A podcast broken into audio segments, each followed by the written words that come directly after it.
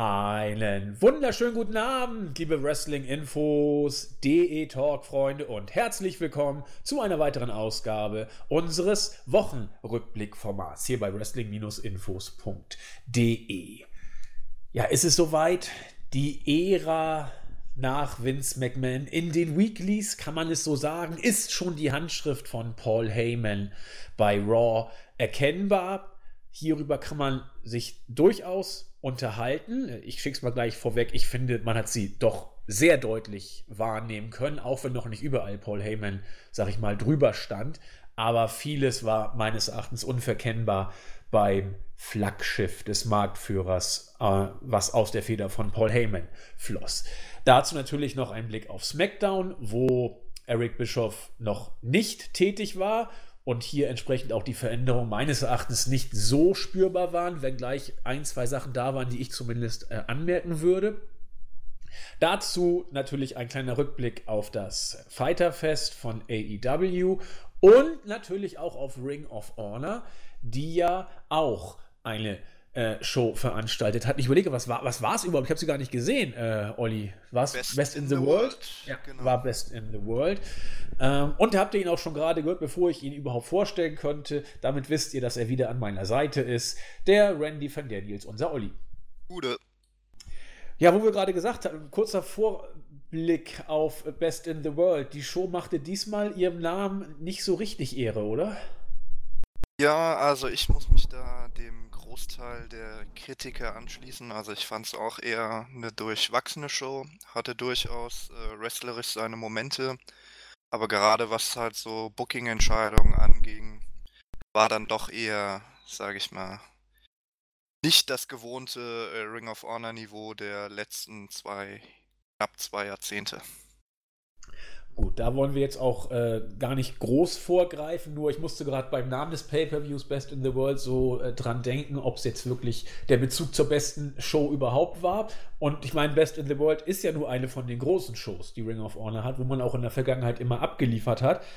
Und äh, wir werden da nachher nach dem Marktführer und AEW drauf eingehen, aber ich wollte es nur mal ganz kurz vorher angedeutet haben. Ja, gehen wir doch mal rein in die Geschehnisse der vergangenen Woche. Ihr habt ja auch schon gehört, oder viele von euch haben vielleicht auch schon reingehört, äh, ausblicktechnisch geht jetzt Samstagnacht in Amerika der Kickoff des G1 los. Alle, die es noch nicht gehört haben, seien hiermit äh, an unser, auf, nee, auf unseren Podcast verwiesen, ist auch völlig egal, äh, den Olli, Claudio und Jens gemacht haben. Äh, lohnt sich, ich habe da auch schon das Ding mir angehört. Äh, da geht es wirklich kompetent zur Sache. Ich habe gesagt, ich würde mitmachen, habe es aber nicht geschafft, aus äh, zeitlichen Gründen. Und da lassen wir natürlich Jens dann den Vortritt, der viel mehr dazu beitragen kann als ich. Also, Samstag geht das G1 in Dallas los und wir gucken erstmal auf das, was Montag dieser Woche denn den Wochenstart ausgemacht hat. Da war Monday Night Raw in den Startlöchern. So wie jeden Montag seit 1993 ist man geneigt zu sagen. Und trotzdem war diesmal zumindest gefühlt alles ein bisschen anders. Und nicht nur gefühlt, man hat es dann auch in den Shows oder in der Show meines Erachtens gesehen. Wir haben es, Olli und ich, beim letzten Wochenrückblick angesprochen. Die ganze Wrestling-Welt hat auch darüber philosophiert. Paul Heyman übernimmt Draw. Ab jetzt Eric Bischoff, so wie ich es verstanden habe, äh, ist er noch nicht in Charge, Olli. Er wird wohl bei, nach, dem, nach Extreme Rules, äh, glaube ich, eingesetzt werden. Oder hast du was anderes gehört? Das war zumindest mein letzter Stand. Äh, das kann gut möglich sein. Also seit der originalen News habe ich da jetzt nicht mehr so viel gehört. Ich habe nur gelesen, dass äh, Bischof, glaube ich, auch erst diese Woche dann nach äh, Connecticut umziehen will. Genau, das habe ich nämlich auch gehört, sodass er, wenn überhaupt, nur aus der Ferne irgendwie äh, eingewirkt haben könnte. Und wenn man sich die Show anguckt, äh, da ist jetzt noch nicht alles, sag ich mal, konzeptmäßig über den Haufen geworfen oder eine große Veränderung erkennbar. Das war bei Raw deutlich eher der Fall. Ich meine, Paul Heyman war immer äh, die letzten Wochen Gegenstand der Shows. Er war also auch immer vor Ort. Also er konnte auch sofort, sag ich mal, eingreifen. Und ja, wie wollen wir es sagen, Olli? Ich habe es vorhin schon so ein bisschen angedeutet. Der, der Einfluss von Heyman war, finde ich, spürbar und auch schon relativ äh, von Anfang an. Zwei Sachen sind meines Erachtens deutlich aufgefallen. Einmal ein roter Faden, der zu erkennen war. Es gibt da meines Erachtens mal zwei rote Fäden, die man bringen kann. Einmal der rote Faden, der sich durch die Show als solche zieht, und dann der rote Faden, der sich storyline-technisch über mehrere Shows hindurchzieht. Und ich habe beide roten Fäden, wenn ich sie mal so nennen möchte oder darf, hier gesehen. Zum einen, zum einen der rote Faden, der sich durch die Show zog, war äh, zum einen hier der die Geschichte um Braun Strowman und Bobby Lashley, die sich äh, in einem False Count Anywhere Match zu Beginn der Show behagt haben, dann mit intensiv, fast schon übertriebener äh, Aktion und Explosion äh, an die LED-Wand äh, gekracht sind nach äh, einem Spear, besser sozusagen. Und da ging es dann hoch her. Und es ging durch die Show durch immer die Information, wie sieht's aus? Sie sind jetzt auch im lokalen Krankenhaus, also nicht Medical Center, sondern Hospital, hat man gesagt. Das war früher bei Vince auch alles anders. Warum? Weil man immer Angst hatte, wenn sie Hospital sagen, rufen alle bei den Krankenhäusern an, alle Fans. Und dann kriegen sie Ärger mit den Krankenhäusern. Na gut, ob es jetzt Medical Center oder Hospital, ob sich irgendwas dran ändert. Zumindest hat man jetzt wieder Hospital gesagt. Und man hat auch immer äh, über die aktuellen äh, Entwicklung informiert, was äh, nicht immer der Fall war. Man hat auch teilweise früher gesagt, ja, jetzt sind sie im Krankenhaus und fertig ist die Lauge. Und heute gab es dann da immer so einen roten Faden, der sich durchgezogen hat.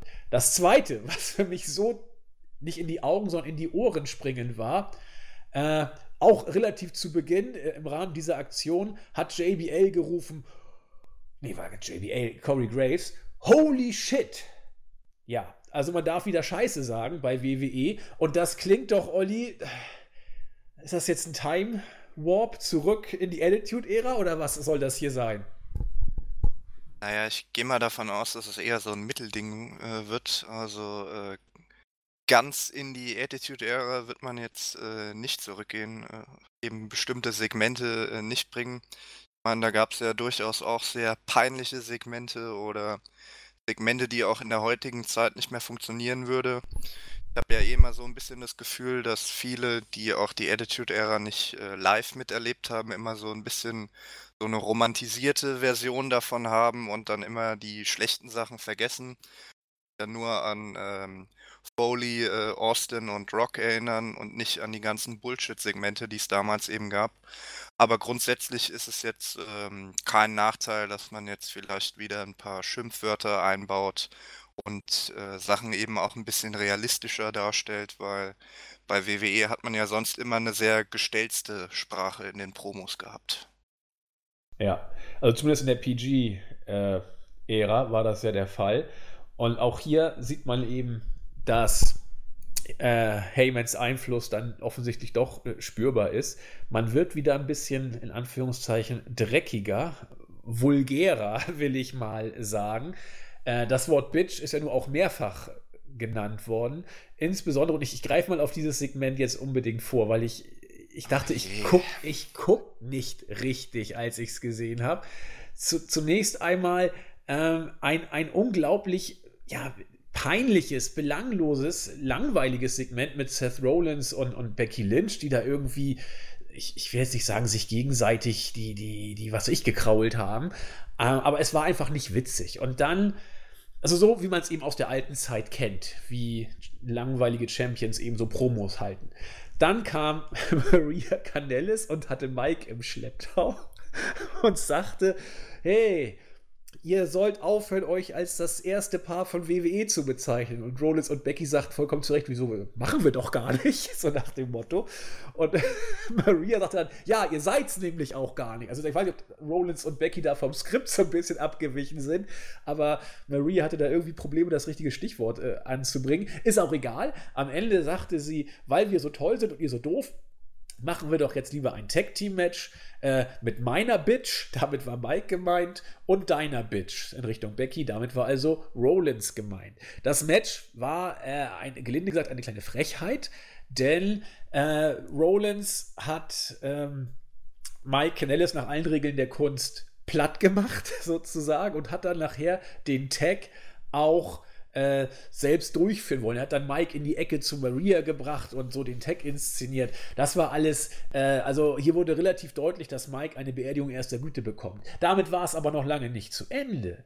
Denn Nachdem Mike nicht so gut performt hat, wie Maria es gerne gehabt hätte, hat sie ihn verbal ordentlich mal rangenommen und gesagt, übrigens, ich bin schwanger. Und Mike sagte, ja, wie kannst du denn schwanger sein? Davon weiß ich ja gar nichts. Ja, nee, du kannst eigentlich auch gar nichts dazu beigetragen haben, denn du bist nicht der Mann, mich zu schwängern.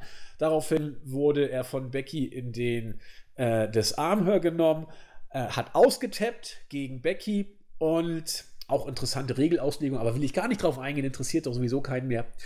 Und am Ende sagte Maria dann, ja, also eigentlich, äh, wenn ich schwanger werden will, äh, muss es eigentlich von Becky sein. Vielleicht war Becky auch als The Man, der einzige Mann hier im Ring, derjenige, die mich dann wirklich hätte schwängern können. Also, wenn man sich dieses Segment einfach mal so anguckt, das ist schon ziemlicher Trash, Olli. Oder? Ja, also ich habe mich beim äh, Ansehen der Show auch leicht äh, peinlich berührt gefunden. Also da dachte ich halt auch wirklich, jetzt fängt man doch so an, die ganzen Bullshit-Segmente aus der Attitude-Ära zurückzubringen. Aber es kam ja dann äh, ein, zwei Tage später raus, dass diese doch sehr gezielte Beerdigung von Mike Canellis ja äh, durchaus einen Hintergrund hat weil ja äh, die beiden zuletzt ihre Verträge verlängert haben. Und mittlerweile ist es ja so, dass äh, wohl jeder äh, eine halbe Million Grundgehalt und einen Fünfjahresvertrag bekommt, weil die WWE eben verhindern will, dass man äh, zur Konkurrenz wechselt und die möglicherweise mit den Leuten doch was anfangen kann. Und ähm, dann gab es ja jetzt zwei Berichte. Zum einen, dass ähm, Maria schon vorher wusste, dass sie äh, schwanger ist. Und jetzt der letzte Bericht hat äh, gesagt, sie wussten es erst einige Tage später, aber bei der WWE, also bei den Offiziellen, ist es dann eben so angekommen, dass die äh, beiden schon wussten, dass sie äh, vor der Verlängerung, also vor der Verlängerung wussten sie, dass sie schwanger sind und haben dann schnell äh, das Geld mitgenommen, weil ja zumindest Maria dann ja gut ein, anderthalb Jahre wahrscheinlich nicht äh, einsatzfähig ist und Mike sich wahrscheinlich dann auch Vaterschaftsurlaub äh, nehmen wird. Und man jetzt quasi äh, über, nee, über die nächsten fünf Jahre ein paar Millionen in die beiden reinsteckt, ohne wirklich viel zurückzubekommen. Wobei ich finde das Ding sowieso hochinteressant. Ich kenne das amerikanische Arbeitsrecht ja nicht, aber nach, nach deutschem Arbeitsrecht, das weiß ja auch jedes kleine Kind mittlerweile, wenn du da gefragt wirst, wenn du dich bei einem Job vorstellst und dich darum bewirbst als Frau, ob du schwanger bist oder vorhast, das künftig zu werden, äh, kannst du auf diese Frage auch lügen, weil du sie nicht gestellt bekommen darfst letzten Endes. Und bei, in Amerika scheint es wohl anders zu sein. Ähm, ich weiß es nicht. Auf jeden Fall war man bei WWE wohl not amused über die Tatsache, dass äh, Maria schwanger war oder sie es wohl schon wusste, dass sie schwanger ist und dann noch die Vertragsverlängerung mal mitgenommen hat. Also ich weiß gar nicht, warum sich WWE da so aufregt. Jeder Mensch kann doch schwanger werden, wenn er will und von daher dürfe das eigentlich äh, die Entscheidung nicht beeinflussen, obwohl natürlich weiß auch jeder, es wird die Entscheidung doch beeinflussen ein Stück weit. Wobei andererseits ich weiß nicht, ob WWE die beiden auch unter Vertrag genommen hätte, wenn sie gewusst hätten, dass Maria schwanger ist. Äh, alleine schon deswegen, damit sie nicht zur Konkurrenz wechseln. Denn das hast du ja auch sehr schön angesprochen. Derzeit ähm, verlängert WWE mit allem, was nicht bei drei auf den Bäumen ist. Und unter einer halben Million macht man es da nicht. Also eine halbe Million pro Jahr, das bekommt wie, wie Olli auch schon andeutete, das bekommst du als Worker, auch wenn du nicht mal im TV bist, wenn du weit entfernt bist, im, im TV zu sein, vielleicht bei den Hausshows ab und zu mal eingesetzt wirst, das ist WWE eine halbe Million pro Jahr wert und unter fünf Jahren machen sie auch keine Vertragsverlängerung mehr. Das heißt, wenn du als ja, Jobber in Anführungszeichen, Wort, das man natürlich nicht sagen darf, aber wenn du als Worker, der nicht in den TV-Shows ist, der unterste Undercard ist gewissermaßen, äh, wenn du da bei WWE jetzt verlängerst, bekommst du in den nächsten fünf Jahren insgesamt zweieinhalb Millionen Dollar. Dafür, dass du ab und zu mal Fitnessstudio gehst, machen kannst, was du willst und ab und zu mal bei Hausshows workst. Das ist nicht so verkehrt. Warum macht WWE das? Ja, weil sie es leisten können. Fünf Jahre lang rollt der Rubel auf jeden Fall durch den neuen TV-Vertrag mit Fox und die Verlängerung bei äh, USA Network. Äh, außerdem gibt es noch ein bisschen saudi-arabisches äh, Kopfgeld, hoha, Kopfgeld. Und äh, da muss sich WWE erstmal keine Gedanken machen. Ne? Zumindest was das angeht, ob es eine gute Idee ist, solche Worker zu, zu binden. Weiß ich nicht. Es ist aber auch egal. Zumindest hat WWE sich zum Ziel gesetzt, es geht keiner weg, den wir nicht kaufen können. Und ja, wenn sie es machen wollen, sollen sie es machen. Ich meine, ist auch schlau, jemandem jetzt eine Vertragsverlängerung zu geben, dann nach Ewigkeiten ins TV zurückzuholen, um ihm dann eine Beerdigung erster Güte zu. Ich weiß gar nicht, wann man so derart beerdigt wurde. Also du hast bist ja schon, hast die Attitude-Ära ja miterlebt. Gab es naja. so etwas schon mal? Also halb. Also live jetzt nicht. Nee, du warst ja noch ein bisschen kleiner. Also ich, ich würde mal behaupten, die letzten zehn Jahre gab es keine Beerdigung auf dem Niveau. Man, man kann sagen, sportlich wurde damals ähm, Wade Barrett ziemlich beerdigt nach dem, nach dem Nexus Run. Der hat ja dann quasi kein großes Match gewonnen und dann war der ganz große Angle innerhalb von zwei, drei Monaten schon wieder beendet. Ähm, aber so in der Form so einem Segment ähm, gab es das wirklich schon länger nicht mehr. Und da muss ich auch grundsätzlich sagen, also das ist ja eh immer so ein Kritikpunkt bei mir bei WWE. Ich meine, ich kann auch verstehen, dass jetzt äh, zum Beispiel als äh, Moxley dann gegangen ist, klar, wenn, wenn dein Vertrag zu Ende geht, dann verlierst du halt deine Matches. Ähm, aber dann immer dieses äh, penetrante, die Leute unbedingt lächerlich äh, machen zu wollen, weil ja ursprünglich dann auch eine Fehde von ihm mit Nia Jax vorgesehen war, wo Jax dann halt gegen ihn overgehen sollte. Das kann ich halt immer nicht so, nicht so abhaben und da ist ja, hat der WWE schon einige Negativbeispiele hingelegt. Und wie gesagt, also nach den letzten Berichten wusste Maria auch erst nach der Vertragsverlängerung, dass sie schwanger ist. Aber innerhalb der WWE soll es auch bekannt gewesen sein, dass sie gerne noch ein zweites Mal schwanger werden würde. Deswegen ähm, kann ich jetzt auch diese übertriebene Reaktion ähm, mit der Darstellung von den beiden in den Shows nicht ganz nachvollziehen. Es sei denn, das Ganze ist der Kick-Off für eine längerfristige Storyline, an dessen Ende die Championship von Mike Canelli steht. Aber das glaube ich. Welchen Titel soll der denn gewinnen? ja, Universal natürlich. Ja. Ganz, nach, ganz nach vorne. Oder, oder IC. Balor sieht man ja gar nicht mehr. Ah, nee, US ist bei Raw, glaube ich. Ja, US bei Raw und IC bei SmackDown. Wobei Balor hast du bei SmackDown auch lange nicht gesehen. Na gut, lassen wir das mal so stehen. Auch letzte Woche war Du da. hast recht, ich habe mich gerade vertüdelt. Aber so eine große, so eine prägende Rolle, stimmt. Aber wurde da diesmal drauf eingegangen nochmal? Ich gucke gerade nochmal. War nicht wieder Thema bei SmackDown, meine ich nämlich auch. Überhaupt nicht. Kein Auftritt und wurde auch nicht erwähnt. Na, lassen wir das mal so stehen. Ansonsten, äh, die Ratings von Raw waren, wie ich finde, überraschend gut. Also, ich habe mich ein bisschen aufgeregt, muss ich gestehen. Wir waren fast bei 2,5 Millionen Zuschauern und auch da äh, wurde mit Bedacht, sag ich mal, äh, ratingtechnisch gebuckt, denn man hat dieses Mal keinen großen oder keinen allzu großen Abfall gehabt von der ersten Stunde bis äh, zur zweiten Stunde sozusagen. Auch da hat äh, wohl Heyman, wenn er hier das, äh, die Show, das Skript der Show inszeniert hat, etwas gemacht, was gar nicht so blöd war. Er hat den Undertaker zu Beginn der zweiten Stunde platziert. Und er hat ihn so lange labern lassen, wie es eigentlich nicht nötig gewesen wäre. Was der Taker da gesagt hat, hätte man auch in ein, zwei Sätzen zusammenfassen können. Aber der Taker ist A noch langsamer zum Ring gekommen als sonst, das will schon was heißen. Und er hat sehr, sehr viel erzählt. Warum? Na, natürlich, damit man die Leute, die extra des Undertakers wegen einschalten, noch ein bisschen länger bei der Stange halten kann. Und das hat auch ganz gut funktioniert. In der Sache hat der Taker hier nichts Dolles gesagt. Er, er, hat das Übliche von sich gegeben. Er sammelt ein paar Seelen und Shane und Dings sind die Nächsten und Drew und die werden auch nicht in Frieden ruhen und so weiter und so fort. Das hat er schön gestreckt. Und äh, Shane und Drew haben auch angsterfüllt und erschrocken geguckt, so wie das sein muss. Das, das war alles relativ äh, schlau inszeniert, um so eben noch ein paar Zuschauer zu halten. Hat auch größtenteils geklappt. In der Sache, tja, was soll man dazu sagen? Der Taker war so wie immer und er hat funktioniert, oder? jetzt nicht viel hinzufügen. Also war halt die, war halt die übliche Taker-Promo. Genau.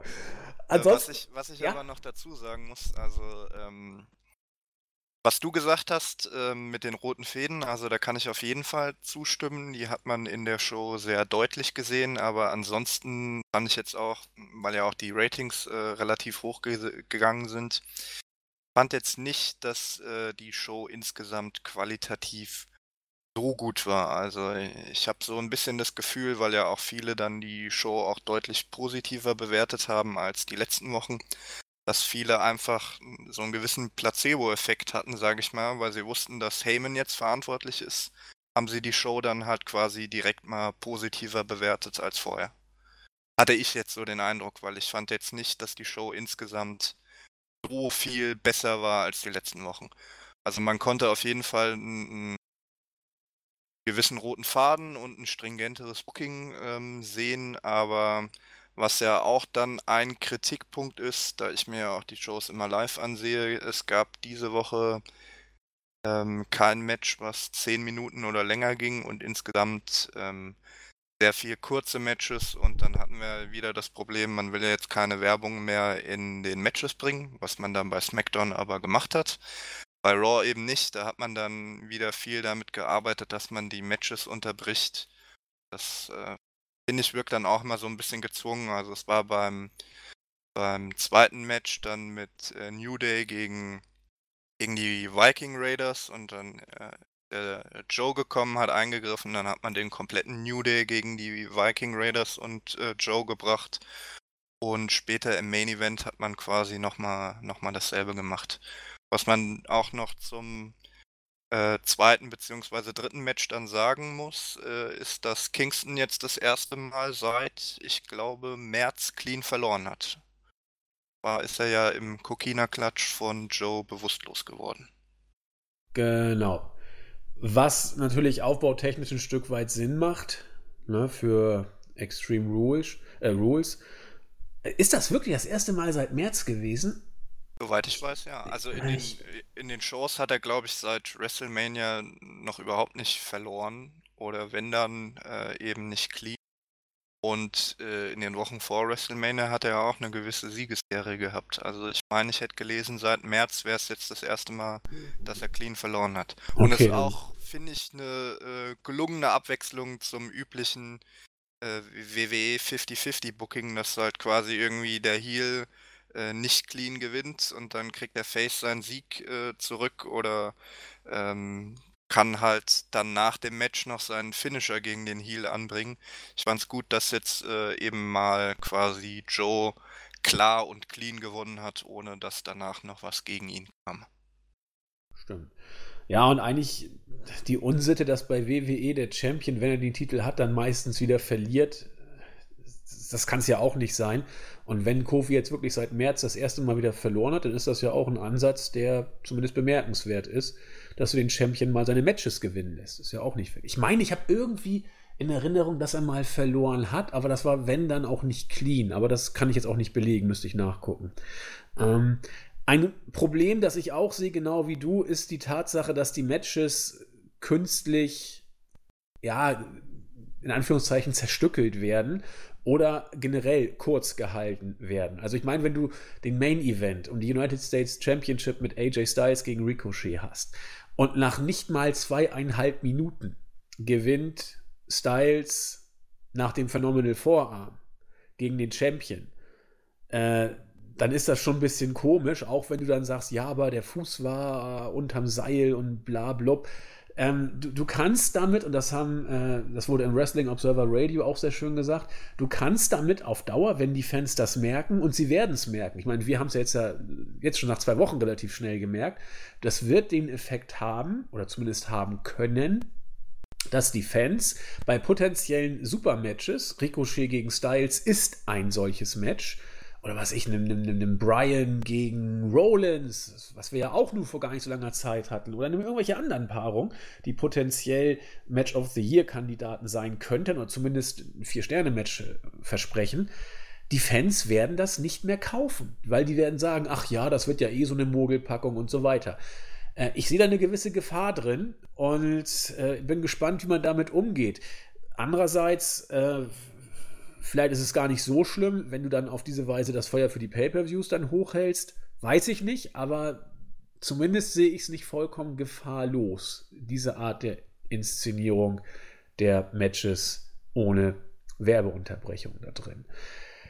Was haben wir noch? Ach ja, wir haben neue NXT Tag Team Champions, die bei Raw durch die Gegend turnen. Das ist ja auch, aber sie sind offiziell nicht hochgezogen, meine ich. Sie sind immer noch NXT Tag Team Champions und sollen da wohl auch wieder bleiben, oder? Die Street Profits. Ja, laut den neuesten Berichten sollen sie, glaube ich, sowohl bei NXT als auch bei Raw auftreten. Alles klar. Ich meine, wenn sie von Heyman schon persönlich inszeniert werden und entsprechend er sich auch für sie so ein bisschen, also sich von denen verarschen lässt on air, das ist ja auch schon, schon eine Ansage. Da ist sich ja Paul Ja, auch also war ganz unterhaltsam, aber war jetzt auch nichts, was man unbedingt gesehen haben müsste.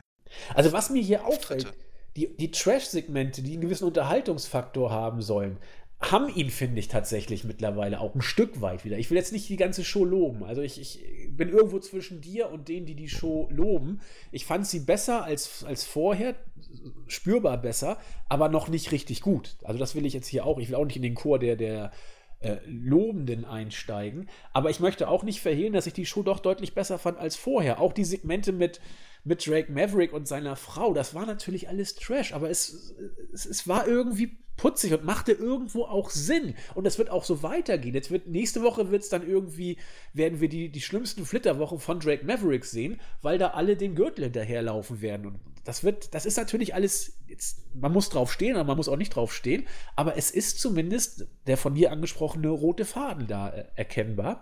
Und das ist doch schon mal was. Was habe ich gehört? Nikki Cross soll einen Monster-Push kriegen bis zum Mond in den nächsten Wochen. Hast du auch gehört? Möglicherweise, ja. Also sie wurde ja jetzt auch quasi schon als die stärkere äh, im Vergleich zu Alexa Bliss äh, dargestellt und Bliss nutzt ihr so ein bisschen aus laut Storyline. Und müssen wir mal schauen, was sich daraus entwickelt. Potenzial hat es auf jeden Fall. Und auch da äh, muss ich wieder sagen, gab es jetzt äh, diese Woche ein sehr guten roten Faden in der Erzählung um Nikki Cross. Und ich sehe in ihr auch durchaus das Potenzial, dass sie äh, sich länger an der Spitze der Women's Division halten kann. Also sie hat ja auch schon ähm, sehr äh, viel Erfahrung gesammelt, auch außerhalb von WWE und ist da eigentlich auch immer recht positiv aufgefallen. Absolut. Charisma bringt sie auch mit. Ich weiß noch nicht genau, was sie jetzt sein soll. Sie war bei NXT diese Psychofurie von Sanity. Jetzt ist sie im Ring ab und zu immer noch diese Furie, außerhalb des Rings die naive kleine Dumme, so nach dem Motto. Wir werden sehen, wie das weitergeht. Also seit Heyman da was zu sagen hat, habe ich eben das Gefühl, dass es da eine Art Payoff oder Entwicklung geben kann. Und den roten Faden, den du siehst, den, den habe ich auch gesehen. Ja, das würde ich sagen, sei es zu Raw bei naja, Smackdown. wir können noch erwähnen, dass äh, The Club jetzt wieder zusammen ist. Styles ist ja im Main Event dann oder nach dem Main Event Heel geturnt und hat sich wieder mit Anderson und Gallows zusammengeschlossen. Stimmt, das wollen wir nicht unter den Tisch fallen lassen. Haben wir auch quasi letzte Woche so mehr oder weniger vorhergesehen, dass es darauf hinauslaufen wird. Richtig. Haben wir sonst noch was bei Raw zu ergänzen? Also ist natürlich viel gewesen, aber was noch erwähnenswert ist, ich meine, die wichtigsten Sachen haben wir doch, oder? Ähm, also wie gesagt, insgesamt würde ich sagen, äh, die Show ist auf jeden Fall stringenter gebuckt und war auch etwas besser als äh, die letzten Wochen, aber so die ganz große Steigerung wie einige andere habe ich noch nicht gesehen, aber die erwarte ich auch frühestens erst nach Extreme Rules, weil man bis dahin auch erstmal die aktuellen Fäden noch weiterführen muss erst danach wird, denke ich mal, so richtig der kreative Einfluss von Heyman sichtbar werden. Also nach Extreme Rules bin ich dann mal gespannt, was dann so in den Weeklies passiert und welche neuen Programme dann auch auf uns warten könnten. Genau. Damit kurz zu SmackDown. Wie ich eingangs schon sagte, so, so viel Blumen der Innovation habe ich hier nicht blühen sehen. Andererseits äh, hat man das Storytelling zumindest um äh, Bailey und äh, Nikki Cross weitergesponnen. Sprich, Nikki Cross war hier präsent sowohl bei Raw als auch SmackDown. Ähm, interessant finde ich die Vignetten über Ali, muss ich gestehen, der hier deutlich macht, dass er den Titel haben möchte. Shelton Benjamin, den man vorher gar nicht mehr gesehen hat, hat auch eine Vignette bekommen, wo er auch äh, Richtung WWE-Titel, ja gut, er, er, hat gar nichts gesagt, er hat nur vielsagend gegrinst, so nach dem Motto. Ähm, was ich nicht so auf dem Schirm hatte, war der ja nun wieder gegebene Heel-Turn, äh, Face-Turn von Kevin Owens, der jetzt ja nun wieder auf der Seite der, der Guten offensichtlich äh, wandelt, nachdem er mit Dolph Ziggler es nicht geschafft hat, im Tag-Team, in das Tag-Team-Title-Match noch äh, reinzukommen. Äh, Hintergrund hier ist ganz einfach der, ihr werdet euch noch daran erinnern können, als Kevin Owens dann wieder zurückkehrte, hat man so merkwürdige Vignetten mit ihm gesehen, wo er beim Bowling war und immer dann einen Strike geworfen hat und so ein bisschen oh ja, wie, der, wie, wie, der tollpatschige, nette Kerl von nebenan rüberkam. Also man wollte ihn unbedingt als Face zurückbringen. Dann äh, kam die Verletzung von Daniel Bryan. Man brauchte einen Übergangsgegner äh, für Kofi. Dafür war Bryan ja vorgesehen. Keiner wusste, wann, ob er überhaupt wiederkommen würde. Deswegen musste man Owens, hat man bei WWE gesagt, musste man ihn wieder turnen, also vom Face dann zum Heel, als er dann gegen New Day geturnt ist. Und nachdem er jetzt seine Fehde hinter sich gebracht hat, sagt man bei WWE offensichtlich, alles wieder zurück zum Ausgangspunkt. Wir turnen Owens mal wieder zurück, jetzt zum Face. Und jetzt wird wohl die Storyline mit Owens kommen, die uns eigentlich wohl von Anfang an erwartet hätte. Sprich, der freundliche Bowler und was er sonst noch alles dafür merkwürdige Sachen gemacht hat, ich weiß das schon gar nicht mehr. Äh, das wird jetzt wohl wieder so kommen. Ja, was haben ja, wir sonst noch? Also, ich sag mal, das kann er durchaus. Er ist natürlich äh, als Ziel besser geeignet oder hatte seine besten Zeiten als Ziel, aber ich traue ihm auch durchaus zu, dass er in der Face-Rolle was äh, Ordentliches draus macht. Auch wenn ich jetzt nicht so der große Freund von der Fehde gegen Dolph Ziggler bin, weil ich der Meinung bin, dass Dolph Ziggler einfach total ausgelutscht ist interessiert keinen mehr. Ja, wobei ich bin einfach gespannt auf Owens, ehrlich gesagt, wie er das als Face so macht weil äh, bejubelt wird er teilweise auch so von den, zumindest von den Die Hard Fans, sag ich mal, die haben ihn ja, glaube ich, nie ausgebuht, weil sie ihn einfach immer geschätzt haben. Bin mal gespannt, wie sich Owens als Face jetzt so präsentiert. Ähm, ja, lassen wir es mal auf uns zukommen. Heavy Machinery wieder ein Titelmatch. Bin mal gespannt, ob sie die Titel bekommen. Ich will es nicht ausschließen bei Extreme Rules. Möglich, möglich. Ja, und dann sehen wir mal weiter. Was hast du noch zu SmackDown zu ergänzen? Ja, auch da gab es so einen leichten Attitude-Ära-Moment, als äh, Kofi Kingston Samoa Joe einen Mittelfinger gezeigt hat. Was Oha. ja auch in den letzten Jahren undenkbar gewesen wäre. Ja. Aber solange wir das Wort Fuck nicht hören, und wir werden es nicht hören, weil da wirst du in Amerika ja fast geköpft, wenn du das im äh, Free TV sagst, äh, ist noch alles im grünen Bereich und von daher sind es so leichte Andeutungen der Attitude-Ära. Mal gucken, wie das noch weitergeht. Zusammengefasst kann man sagen, bei Raw war, wie gesagt, doch schon einiges zu erkennen von der neuen Handschrift. Bei SmackDown waren es vielleicht ein paar Satzzeichen, aber noch nicht der große Erzählfluss.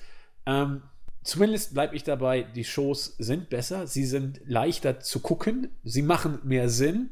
Äh, aber um mit Ollis Worten zu sprechen, es ist beileibe noch nicht alles Gold, was glänzt beim Marktführer. Wie war es eigentlich bei dir? Du hast sie ja, wie du sagst, auch immer live geguckt. Ging sie einfacher zu gucken, schwieriger oder war es so toll oder viel Anlass dann auch gar nicht? Jetzt jenseits von gut und schlecht, meine ich jetzt, sondern rein vom Guckerlebnis. Ja, also wie gesagt, bei Raw fand ich es halt ein bisschen anstrengend, dass dann quasi immer die Matches so künstlich unterbrochen werden für die äh, Werbepausen. Bei SmackDown hat man ja dann auch teilweise in den Matches wieder die Werbung gebracht, hat auch äh, Splitscreen-Werbung dann gemacht. Ging dann ein bisschen besser und allgemein ist es halt so, dass äh, SmackDown leichter von der Hand geht zu schauen, weil man halt nur zwei statt drei Stunden Programm hat und bei drei Stunden Programm ähm, ist halt nicht immer drei Stunden Qualität dabei und es ist auch fast ja gut, ich will jetzt nicht sagen unmöglich. Also mit dem Roster könnte man wahrscheinlich auch ein paar Wochen lang drei Stunden Top-Qualität bringen, aber Äh, es ist halt so, wie es ist und äh, zwei Stunden sind halt immer leichter zu gucken als drei Stunden. Wobei ich sagen muss, bei Raw hat mir auch sehr gut gefallen, dass es diesmal kein äh, langatmiges 20 Minuten Talk-Segment zu Beginn gab, sondern dass man da mal gleich mit dem Match angefangen hat. Ja, erfrischend eigentlich, ne? Stimmt. Gut, damit seien die Weeklies des Marktführers abgehakt. Und was ich jetzt noch newstechnisch so unter der Woche gesehen habe, so richtig knallermäßig fällt mir jetzt nichts ein, was sonst noch von den Weeklies abgesehen hier thematisiert also, werden wie gesagt, das könnte. Mit, äh, Mike und Maria haben wir ja schon besprochen. Ja. Ansonsten. Vielleicht noch eine Geschichte, äh, die News habe ich geschrieben, deswegen äh, kann ich mich da jetzt auch zu rechtfertigen. Ähm, es wurde so ein bisschen erzählt unter der Woche, wie sich Fox die Inszenierung von SmackDown Live auf äh, dem Fox-Sender so vorstellt. Und das habe ich mir nicht ausgedacht, das habe ich aus gewissen äh, Quellen dann quasi so gesehen. Fox stellt sich vor, WWE so zu inszenieren, als die, sag ich mal, Major League oder erste Liga, wenn man es übersetzen möchte, des Wrestlings. Was insofern ja gar nicht falsch ist, weil WWE ja eben schlicht noch der Marktführer ist aber so soll es auch dargestellt werden. Sprich, man möchte bei den Shows, zumindest bei der Premiere auf Fox, ich meine, wann 4. Oktober, meine ich, 3., 4. Oktober, ich ja, meine 4. 4. Oktober. Oktober. Genau, 4. Oktober. Da will man so ein paar Celebrities noch einstreuen, was, was ich, wen man da so holt und so weiter. Ähm, aber man, das ist, finde ich, schon ganz interessant, unabhängig davon, wie man dazu steht ist es auch ein Stück weit eine Reaktion auf AEW, die man im Hinterkopf hat und auf deren Existenz man zumindest auch das Konzept des Debüts von SmackDown bei Fox ein wenig mit inszeniert. Ne? Du musst nicht unbedingt sie als Nummer 1 Show investieren, wenn sie eh konkurrenzlos sind. Eben weil die Konkurrenz da ist durch AEW, gefühlt zumindest und in echt, ja, glaube ich auch ein Stück, äh, will man das so machen. Das ist keine Herabwürdigung von WWE, das ist kein Ver Verspielen der Fakten und auch kein unterschwelliges Manipulieren. Das ist eine Tatsache, dass Fox das so inszenieren möchte. Und äh, ja, kann man mal so nebenbei erwähnt haben. Äh, WWE registriert AEW an allen Ecken und Enden. Und das ist nachvollziehbar. Und mit AEW würde ich sagen, können wir jetzt überleiten zum Fighterfest, das oh. ja auch letzte Woche stattfand, oder, Olli? Genau. Du hast O gesagt, was war los? Ja, so eine Überleitung. Ja, habe ich Ben gewohnt. Habe ich hart für gearbeitet. ja. ja, ich habe es tatsächlich nicht gesehen, muss ich gestehen, weil ich es zeitlich nicht einrichten konnte. Gott sei Dank haben wir einen, der es gesehen hat und der ist bei mir heute dabei. Deswegen, Olli, äh, Fighterfest gehört dir. Über 5000 Fans und du waren dabei. Ja, waren ja, glaube ich, auch äh, ein paar mehr. Also äh, es gab ja dann auch Zahlen zum Livestream, sollen ja äh, Moment, ich gucke gerade nochmal nach. Genau, über 350.000 äh, Leute in, bei dem freien Livestream ähm, eben live zugeschaut haben. Was ja insofern eine äh, relativ gute äh, Zahl ist. Ähm, weil wenn man das jetzt mal mit den freien Programmen von äh, WWE vergleicht, also beispielsweise hier äh, Mixed Match Challenge, das lief ja eher unter ferner Liefen, obwohl das ja auch frei auf ähm, Facebook, glaube ich, damals, oder? Ich meine auch. Es, ja, Facebook. Auf Facebook. Genau, äh, frei auf Facebook ähm, lief. Und da kann man durchaus sagen, dass das doch schon ein relativ großer Erfolg war, auch wenn es jetzt quasi ähm, eher eine untergeordnete Show war. Also ähm, genau wie die nächste, das ist ja dann die Charity-Show Fight for the Fallen. So die nächste richtig große Show wird ja dann erst All Out am 31. August, wo ja dann auch der erste World Champion äh, gekrönt wird. Äh, ansonsten muss ich sagen, insgesamt schon mal voraus, fand die Show gut aber nicht überragend. Äh, es gab ja durchaus einige, die die Show äh, eben sehr gut bis überragend gesehen haben. Äh, Soweit würde ich jetzt nicht gehen. Äh, da habe ich mir auch durchaus etwas Kritik mit eingefangen mit der Äußerung unter anderem auf Twitter. Ähm, aber ich muss einfach dazu sagen, ich finde die besten Takeover-Shows oder New Japan-Shows in den, in den letzten Monaten bis Jahren bin ich eben qualitativ nochmal eine Stufe höher und das ist dann für mich eben eine überragende Show und äh, Fighterfest war dann eben insgesamt nur gut. Dann zu den einzelnen Matches, also die Pre-Show habe ich nicht gesehen. Das erste Match habe ich mir nochmal im Nachhinein angeguckt. Es war wirklich ein äh, sehr gutes äh, Multi-Tag-Team-Match.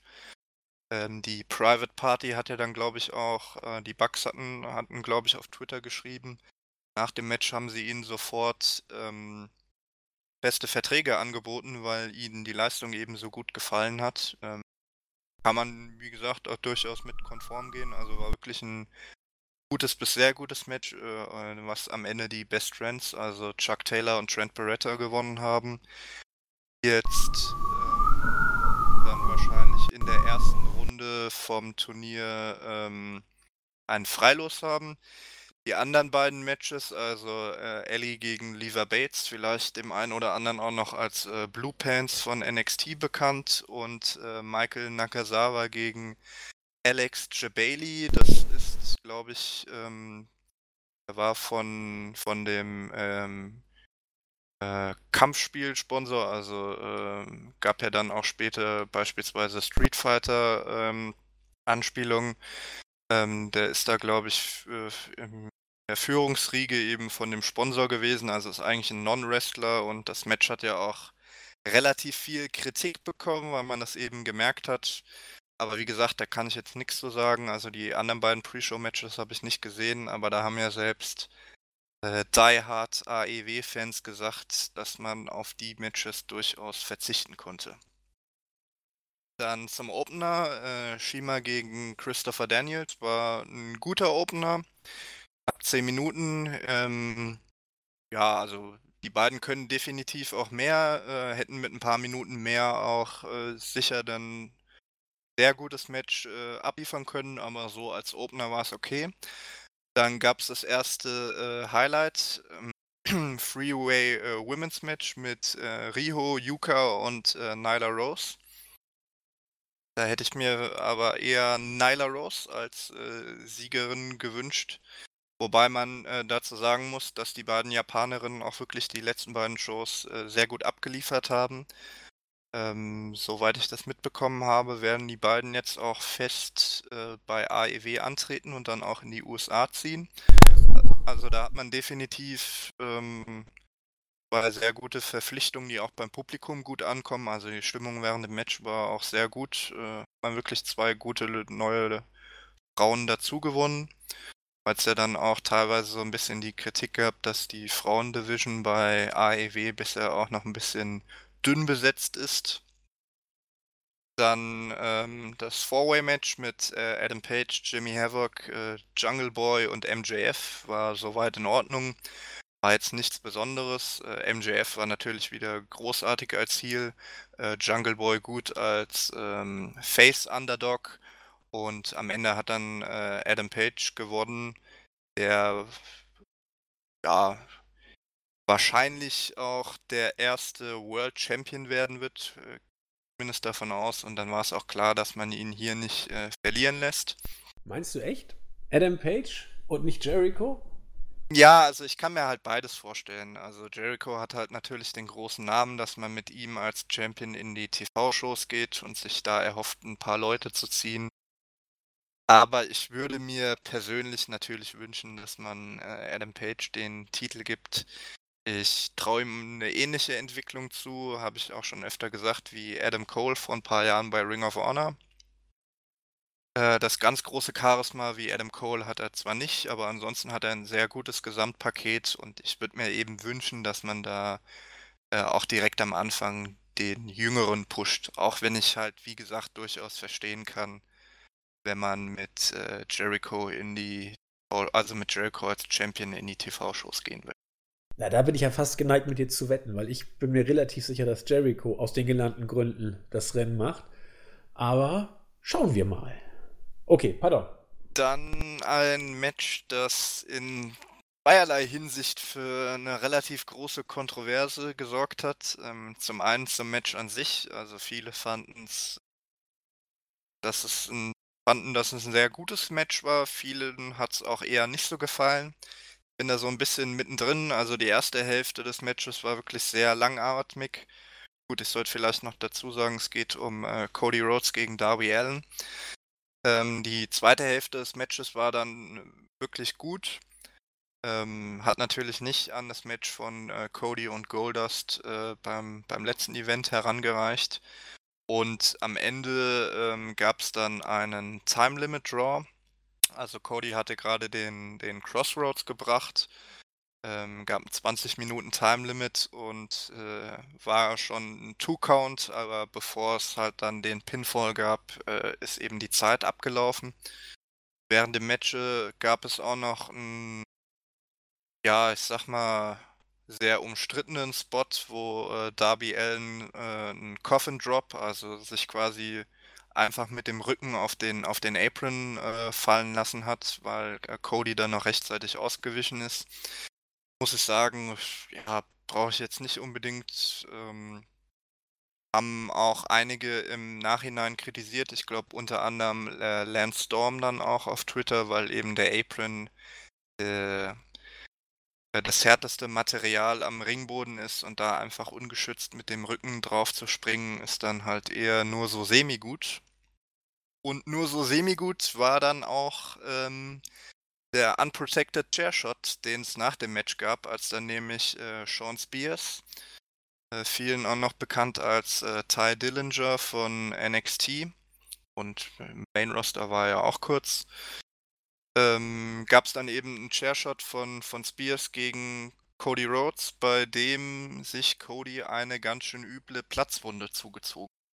Was dann auch im Nachhinein für sehr große Kritik äh, gesorgt hat. Die Bucks hatten sich dann auch genötigt gesehen, nach dem Event zu sagen, dass äh, eben soweit nichts passiert wäre. Also äh, Cody hätte jetzt keine Gehirnerschütterung, haben dann auch gesagt, dass der Stuhl so weit äh, quasi präpariert war, dass da eigentlich nichts hätte passieren sollen, aber dass eben doch was passiert ist.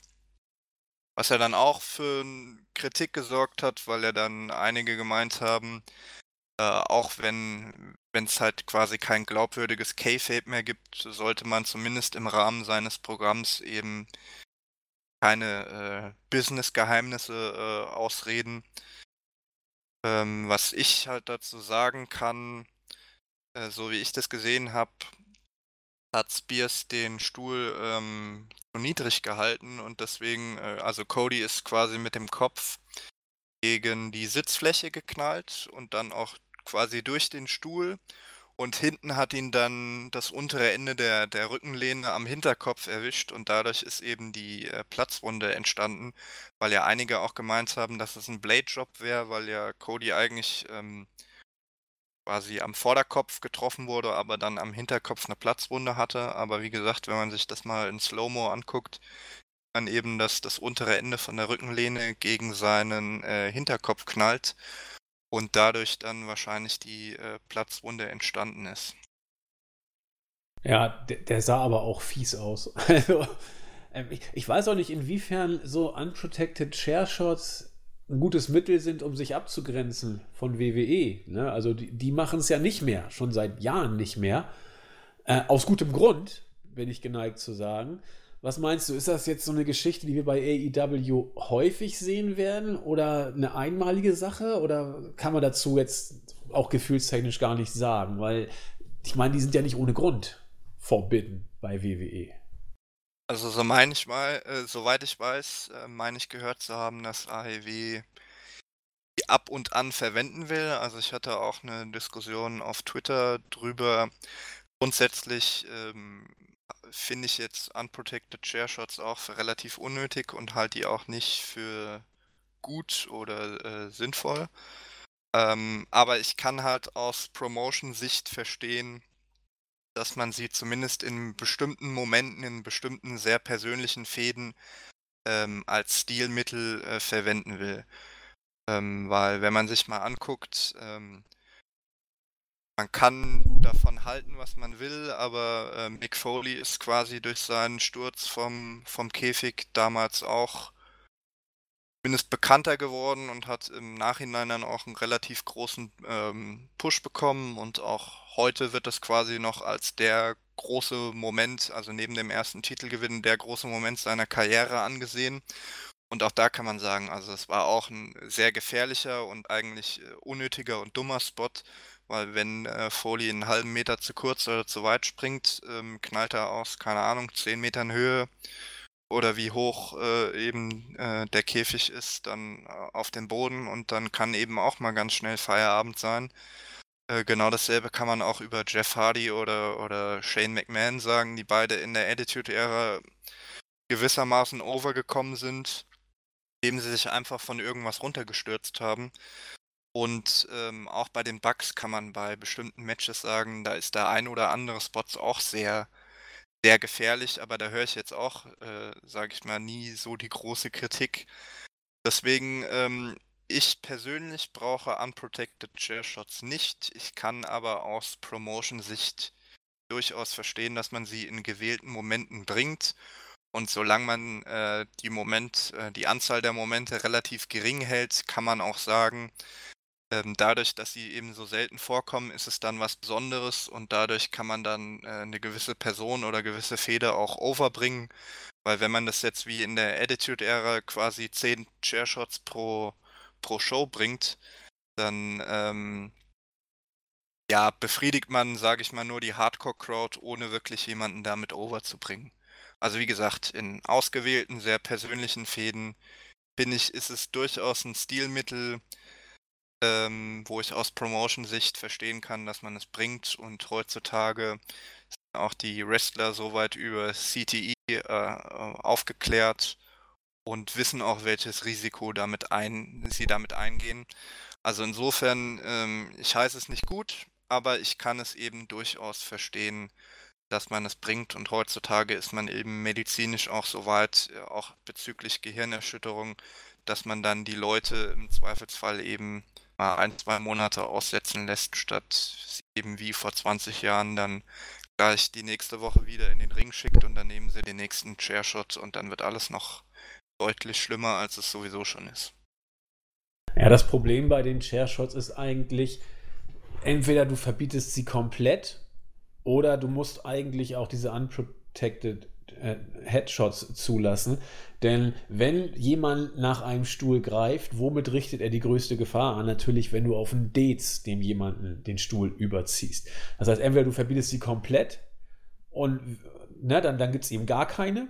Aber wenn du sie erlaubst, dann ist es ja lächerlich, wenn sie da immer nur auf den Rücken oder so hauen, denn das tut ja nicht wirklich weh. Also es tut natürlich schon weh, aber es richtet ja keine, keine Schäden an oder knockt den Gegner aus. Ja, also das, das stimmt. Wobei ich da sagen muss, da gibt es ja dann auch einen gewissen Mittelweg. Also du kannst ja auch durchaus dann quasi im letzten Moment noch deine Hände vors Gesicht reißen, um damit, äh, dann hast du ja quasi trotzdem einen Stuhlschlag gegen den Kopf genommen, aber du schützt dich eben insoweit, dass du quasi mit den Händen den, den Impact abfängst.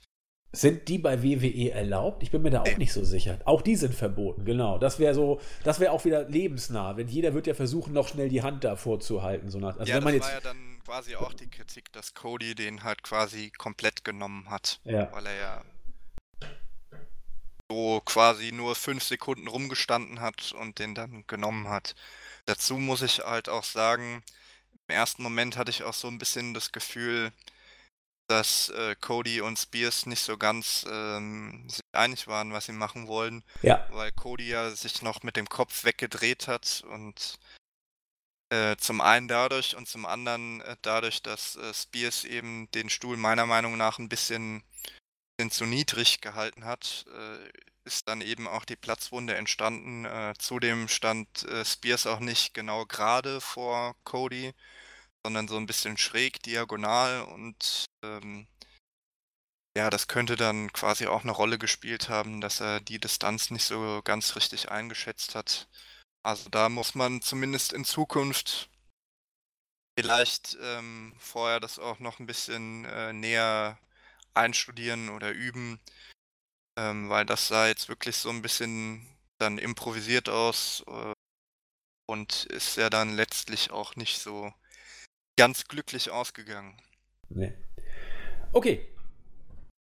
Was ich dazu auch noch sagen kann, ähm, weil das hatte ich auch auf Twitter erwähnt, vor ein paar Monaten war ähm, DDP mal im Podcast von äh, Joe Rogan, äh, Joe Rogan Experience. Äh, Joe Rogan ist äh, als langjähriger Kommentator der UFC bekannt. Da hatte DDP auch gesprochen über seine damalige Fehde mit Hulk Hogan, wo dann auch äh, Dennis Rodman und Carl Malone mit eingebunden wurden.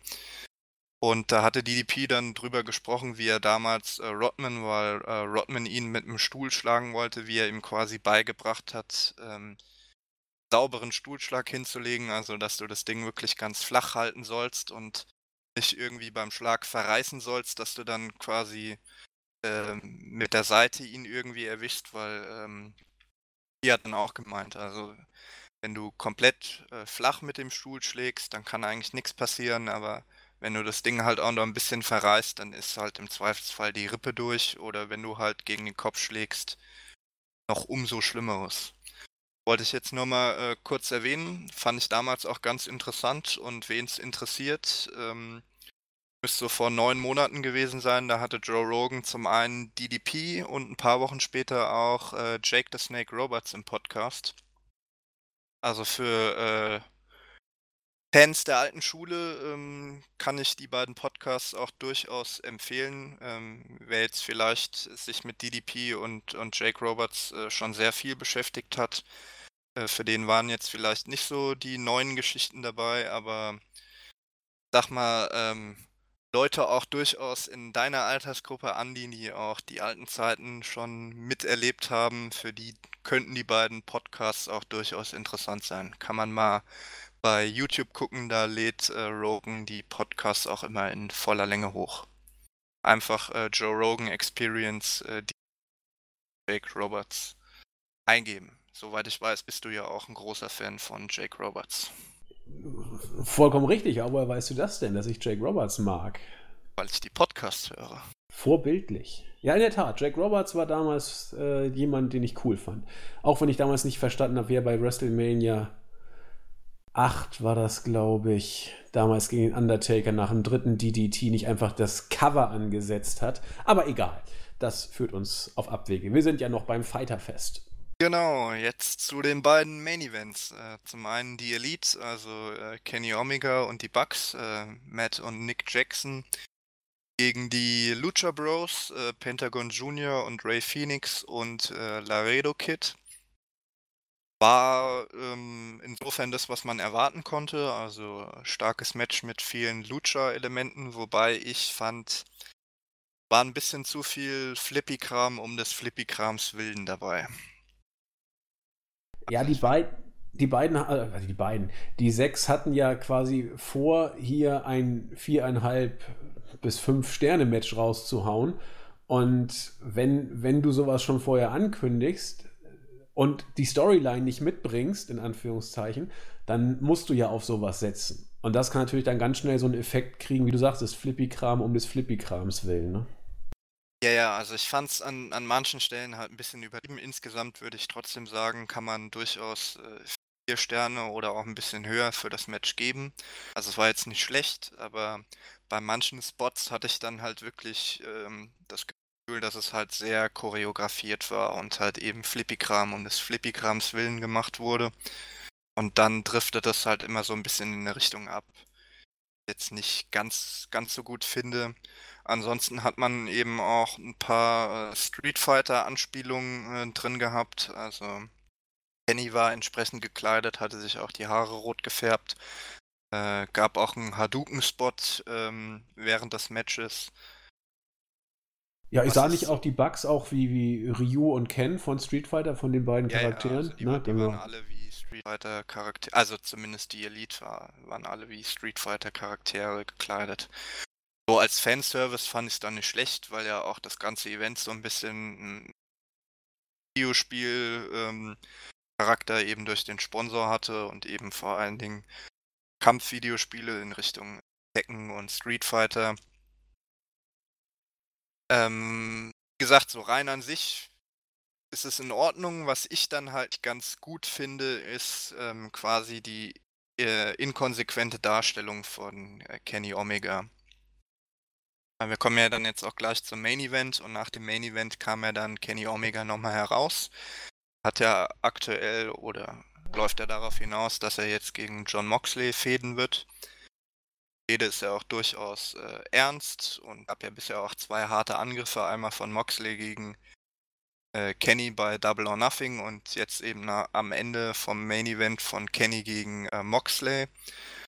Und da finde ich halt, ich habe grundsätzlich kein Problem damit, äh, wenn Kenny Omega ähm, Comedy-Matches workt, auch wenn er ein Topstar ist. Aber dann finde ich, sollte das quasi in sich geschlossen sein. Also äh, bei der einen Show tritt er dann von mir aus ähm, in einem Comedy-Match an ähm, oder eine ganze Fehde lang und danach kommt dann eben quasi der neue äh, Story-Arc, wo er dann wieder ernsthafter antritt. Aber mir hat halt nicht gefallen, dass er jetzt hier in der Show ähm, einen Hadouken-Spot hatte, quasi, wo, äh, wo die Gegner unsichtbar getroffen werden und, und zurückfallen. Also halt schon richtig eher in die Comedy-Schiene. Und eine halbe Stunde später greift er dann äh, John Moxley nach dem, nach dem Hardcore-Match an und führt da quasi eine harte Fehde gegen, ja, kann man jetzt schon fast Erzfeind äh, äh, sagen.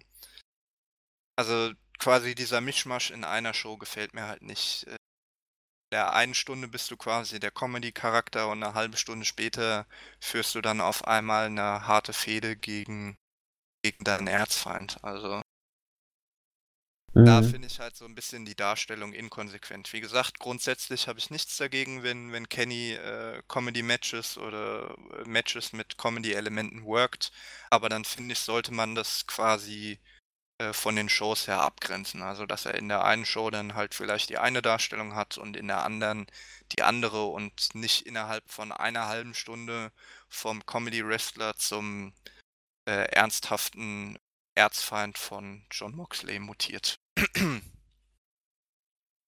so viel dazu. Vertretbar. Kann ich nachvollziehen.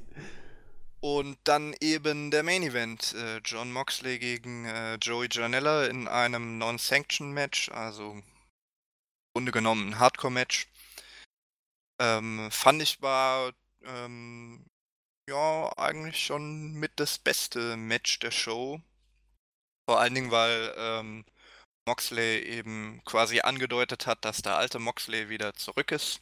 Also es war jetzt kein äh, CZW äh, Deathmatch oder so, aber es war durchaus ein, im Rahmen von dem, was man erwarten kann, ein gutes bis sehr gutes Hardcore-Match. Ähm, Joey Janella ist ja auch dafür bekannt, dass er sich gerne den Arsch absellt. Und insofern hat das ähm, wirklich dann gut gepasst. Also die beiden hatten auch, finde ich, eine ganz gute Chemie wir mal abwarten, ob die beiden vielleicht in der näheren Zukunft nochmal ein, ein Match worken und am Ende hat natürlich dann ähm, Moxley gewonnen, der jetzt auch gestärkt werden soll für die Fehde gegen Kenny und wie gesagt, nach dem Main Event hat dann Kenny Omega als Revanche für Double or Nothing mal ähm, John Moxley angegriffen. Ja, auch übel zerlegt, ne, was ich so gesehen habe. War ja. nicht nur, war nicht nur ein, zwei Schläge, da hat ihm ja nee, schon nee, ordentlich nee, einen also mitgegeben. Schon, aber das war ja ähm, quasi genau umgekehrt bei Double or Nothing auch der Fall. Genau, richtig. Also Auge um Auge, Zahn um Zahn, so gewissermaßen. Das war. Wie gesagt, insgesamt ja. eine gute Show, aber ich würde jetzt nicht sagen, dass sie überragend war. Also, wie gesagt, Cody Rhodes, Darby Allen war halt so ein bisschen Geschmackssache. Elite gegen die Lucha Bros und Laredo Kid war mir halt, wie gesagt, ein bisschen zu viel Flippy um des Flippy Willens. Und ähm, Main Event war, war sehr gut. Ähm, aber die Oldschool äh, John Moxley-Fans können da wahrscheinlich durchaus in Zukunft auch noch ein bisschen mehr erwarten. Da bin ich mal gespannt. Also die nächste Show, die nächste große ist All Out. Und was kommt dazwischen noch, sagtest du? Fight for the Fallen. Fight for the Fallen, das genau. ist quasi diese Charity-Show, wo WWE dann dieses Wolf Anniversary Event zeitgleich aufs Network gelegt hat. Na, schauen wir mal, was da passiert. Dann hatten wir noch Ring of Honor the best in the world? Da würde ich kurz etwas, bevor Olli gleich die Show nochmal kurz durchgeht, vorwegstellen. Ich habe es in der Einleitung zum heutigen Podcast schon mal gesagt. Äh, und, und gehe mal kurz eins, äh, vier, fünf Jahre zurück in der Vergangenheit. Es sind, glaube ich, eher vier, die ich zurückgehe. Da war bei uns im Board, im Forum, im Team und auf der Startseite der ganz große NXT-Hype ausgebrochen, der sich ja auch ein Stück weit bis heute gehalten hat, kann man sagen. Vielleicht ein bisschen nicht mehr ganz so euphorisch, aber eins ist immer noch, sag ich mal, der allumfassende Tenor. Die Takeover liefern ab und sie bleiben auf einem konstant hohen Niveau. Und das, das schreibe ich auch so, also ohne Frage. Ich habe damals als einer der, der, der ersten, vielleicht sogar auch bis heute einzigen, ich weiß es nicht, es waren nicht viele, die damals in mein Horn gestoßen haben, gesagt, dass ich NXT sehr, sehr zwiespältig gegenüberstehe. Denn NXT ist unterm WWE-Banner das, was äh, Ring of Honor oder PWG in den Indies verkörpert, nämlich äh, großartiges Wrestling, eben nicht auf Indie-Basis, sondern mit den Stars aus den Indies oder aus anderen Ligen. Da kann man jetzt mal New Japan nehmen, wo Finn Balor und, und Kenta damals äh, geholt worden, dann auch Nakamura. Äh, pardon, also Nakamura Japan im weitesten Sinne. Nee, nee, ich meinte Kenta, aber ich habe ihn äh, vertüdelt. Dann nehmen wir es mal, nehmen wir es mal nicht New Japan, sondern Japan im Allgemeinen. Noah, All Japan, Pro Wrestling und New Japan. Ähm, und da hat man eben mit Kenta, da von, von Noah, wie du sagtest, oder von New Japan, äh, Nakamura und Finn Balor, äh, nachher auch Styles, der aber gleich ins Main Roster gegangen ist, hat man wirklich äh, Stars weggezogen, auch aus den Indies. Äh, Ring of Honor, nehmen wir nur Adam Cole, Red Dragon, such sie dir aus. Unglaublich viele Namen, die bei äh, NXT dann waren und auch äh, Kevin Owens, Sami Zayn, die Liste geht unendlich weiter, die dann auch sofort Stars waren. Ne? Also Neville war Champion, Zayn war Champion, Owens war Champion, Nakamura war Champion. Die waren alle Champions. Zu Recht, ja, also will ich ja gar, nicht, gar nichts dagegen sagen. Aber ich habe damals gesagt, als alle NXT gefeiert haben, sagte ich, Obacht, das wird für die Indies, insbesondere für Ring of Honor, auf Dauer ein Riesenproblem. Denn man wird den Leuten die Stars da wegnehmen. Und das hat WWE gemacht. Und jetzt, wo AEW auf der Bildfläche erschienen ist, ist noch ein weiterer Konkurrent für Ring of Honor äh, aufgetaucht, wo auch Leute weggegrapscht werden. Ähm, was ich damit sagen wollte, diese Tendenz, die ich damals, nennt mich jetzt nicht visionär oder ich habe es euch auch schon immer gesagt, die ich aber damals, äh, sag ich mal, angedeutet habe, dass das ein Problem ist, die ist heute Wirklichkeit geworden für Ring of Honor. Ring of Honor hat und das sage ich auch nochmal, auch wenn andere das bestimmt anders sehen mögen, Ring of Honor hat Probleme. Ring of Honor hat große Probleme, was die Dichte des Rosters angeht, was die Qualität des Rosters angeht und mittlerweile auch was das Storytelling und das Booking angeht. Jetzt ist das eingetreten, was ich damals äh, schwarzseherisch befürchtet habe. Und wo viele sagten, ach so stimmt ist das nicht, die Indies werden sich schon irgendwie fangen und das wird alles laufen und Ring of Honor wird damit keine Probleme haben. Doch, Ring of Honor hat Probleme und ich finde, The Best in the World hat das sehr, sehr gut gezeigt. Das war keine großartige Wrestling-Show. Olli. Ja, kann man so zustimmen. Also äh, so ganz verwunderlich ist es ja dann auch nicht bei dem Aderlass, den man eben die letzten Jahre hatte, wo WWE quasi alles aufgekauft hat. Jetzt ähm, AEW noch dazu und äh, gewisse ähm, Leute von Ring of Honor treten ja auch mehr oder weniger regelmäßig dann für New Japan auf, was ja dann auch für gewisse Restriktionen sorgt. Da kann man ja auch im Rahmen vom Main Event von Best in the World nochmal ähm, drüber sprechen. Insgesamt fand ich auch, dass die Show sehr durchwachsen war. Also wrestlerisch hatte sie durchaus ihre guten Momente, also gab auch einige gute Matches, aber Storytelling und Besetzung äh, der Championships bin ich auch bei dir. Ähm, sehe ich durchaus die letzten Jahre ein bisschen äh, kritisch und vom Qualitätslevel der, der Nullerjahre ist man sowieso weit entfernt und auch, sage ich mal, äh, von so 2010 bis 2014, 15 fand ich die Shows auch noch ähm, deutlich besser. Ich bin auch mal gespannt. Also ich könnte mir durchaus vorstellen, dass ähm, es die nächsten Jahre nochmal dann eine Richtungsänderung gibt. Dass man dann vielleicht auch für Delirious ähm, einen Ersatz als Headbooker findet. Zuletzt soll ja auch durchaus ähm, äh, Baba bzw. Bully Ray im, im Backstage-Bereich mehr Macht erhalten haben, was ja dann wahrscheinlich auch in die Verpflichtung von äh, Angelina Love und Velvet Sky gemündet ist, was ja auch bei vielen ähm, Oldschool oder Hardcore äh, Ring of Honor Fans nicht so gut angekommen ist. Von Cass und Enzo ganz zu schweigen.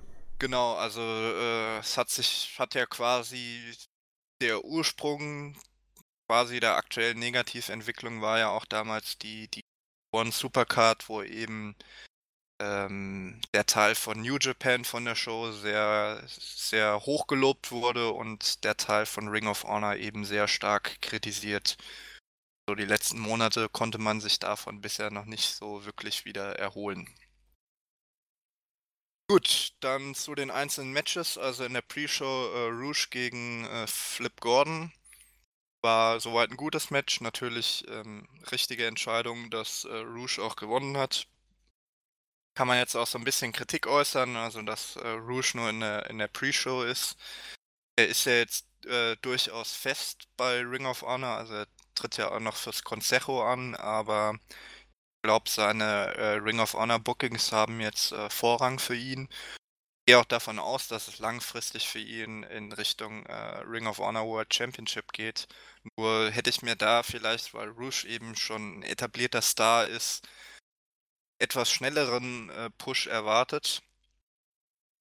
Aber gut, äh, müssen wir mal abwarten. Dann der Opener vom ähm, normalen Pay-per-View Dalton Castle gegen äh, Dragon Lee war auch ein gutes bis sehr gutes Match, wobei ich teilweise fand, dass bei den beiden das Timing ein bisschen ja, nicht ganz optimal war. Also der ein oder andere Spot, äh, da hatten die beiden dann durchaus ein paar Probleme und hat dann auch ein bisschen unrund und auch langsam gewirkt. Nicht so flüssig, wie man es sonst gewohnt ist.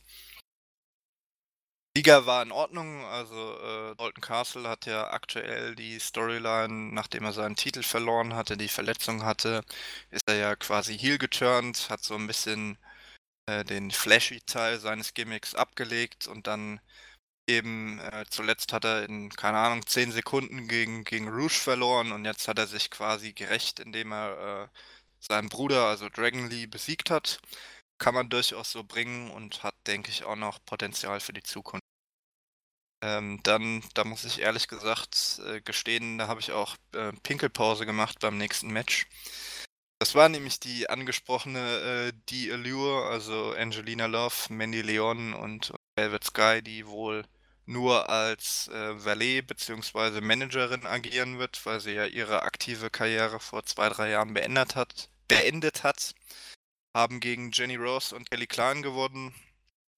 Wie gesagt, ich bin kein großer Fan davon. Ich fand die äh, Beautiful People vor zehn Jahren bei TNA sehr gut, aber mittlerweile ist es eben einfach zehn Jahre lang schon her und Angelina Love hat auch nicht mehr wirklich die Qualität wie vor zehn Jahren im Ring. Da war sie durchaus eine, eine ordentliche bis gute Wrestlerin. Heutzutage sieht das ein bisschen anders aus. Ähm, dann kann man noch erwähnen, im Nachgang ist ähm, Maria Manick äh, debütiert, die vielleicht einige schon aus dem Indie-Bereich kennen. Da muss man dann auch mal abwarten, in welche Richtung äh, geht. Aber grundsätzlich bin ich genau wie du ähm, kein großer Fan von die Allure oder dem Engel, den man da bringen will. Nächstes Match äh, Kenny King gegen, gegen Jay Lethal. Es war das dritte Match in ihrer ähm, Best of Three Match-Serie. Hat Kenny King gewonnen, ähm, was insoweit auch verständlich ist, weil Jay Lethal war jetzt quasi drei bis vier Jahre dauerhaft im Main Event. Und er ist jetzt auch äh, kein Wrestler, wo ich sage, er hat die Qualität, dass er quasi äh, das Ace einer Promotion sein soll, der wirklich zehn Jahre lang dauerhaft im Main Event ist. Für mich hat sich äh, Jay Lethal, so gut er auch ist, also er ist ein sehr guter Wrestler. Äh, zu den Top-Leuten fehlt ihm ein bisschen was, aber für mich hat sich das wirklich die letzten Jahre auch totgelaufen. Und dann ist es okay, dass man im aktuellen Push auch Kenny King gewinnen lässt, auch wenn ich Kenny King grundsätzlich nicht als jemanden sehe, der äh, groß über die Midcard hinausgehen sollte. Match war insoweit auch okay. Ja, war halt nichts Besonderes. Ähm, nächstes Match war dann ähm, sehr speziell. Also ähm, Fans der alten Schule werden sich vielleicht noch an die Pure Rules und die Pure Championship erinnern. Hat man jetzt, glaube ich, zum ersten Mal seit knapp zehn Jahren zurückgebracht ähm, mit Jonathan Gresham und äh, Silas Young. Da hatte ich mir im Vorfeld wirklich viel von versprochen, weil ich durchaus auch früher Fan davon war. Also wer es vielleicht nicht kennt, äh, die Pure-Regeln ähm, sind dementsprechend, ähm, dass man nur drei Rope Breaks hat und ansonsten ähm, auch nicht mit der geschlossenen Faust schlagen darf. Beim ersten Mal gibt es eine Warnung, beim zweiten Mal quasi eine DQ. Also die waren halt immer sehr auf äh, Mat Wrestling und viel äh, technischem und europäischem Stil basiert. Ähm, unter anderem ein paar sehr gute Matches mit äh, Brian Danielson bzw. Daniel Bryan damals. Hier hat das Match so ein bisschen darunter gelitten, dass quasi Silas Young so mittlerweile zum Comedy-Charakter so ein bisschen mutiert ist. War insgesamt, fand ich dennoch recht ansprechend, weil es eben mal wieder was anderes war. Wie gesagt, gab jetzt seit zehn Jahren keine Pure Rules Matches mehr. Aber ich hatte mir da auch ein bisschen äh, mehr von versprochen. Äh, letzten Endes hat dann äh, Jonathan Gresham gewonnen, indem er ähm, einen äh, unbemerkten Low Blow gegen Silas Young gelandet hat und dann mit dem Octopus Hold via Submission gewonnen hat. Also wird jetzt Jonathan Gresham wahrscheinlich als Heel einen etwas größeren Push erhalten. Ähm, kann man durchaus so machen. Also Gresham ist einer von den äh, talentierteren und vielversprechenden Leuten im Roster. Im Gegensatz zu der einen oder anderen Personalentscheidung in den letzten Monaten kann ich mich damit durchaus anfreunden. Dann äh, das nächste Match waren die Briscoes gegen äh, Eli Drake und Nick Aldis. Dazu muss man sagen, dass in der Pre-Show Nick Aldis seinen äh, neuen Tag-Team-Partner vorgestellt hat, weil er eigentlich Colt Cabana mit im Team sollte, aber der hat sich ja verletzt. Und das ist dann eben auf Eli Drake hinausgelaufen, der aber mit äh, der National Wrestling Alliance einen Vertrag geschlossen hat, aber wegen der Kooperation mit Ring of Honor und äh, der NWA ähm, sind jetzt eben Drake und alles bei Ring of Honor angetreten. Muss ich halt dazu sagen, mit Drake kann ich überhaupt nichts anfangen. Ich fand den schon bei TNA einfach nur nervig und Match ging auch nur elf Minuten. War jetzt auch nicht so das Gelbe vom Ei. Letzten Endes ähm, hat es dann damit geändert, dass ähm, Drake sich mit James Storm angelegt hat, der als Gastkommentator bei den Kommentatoren gesessen hat.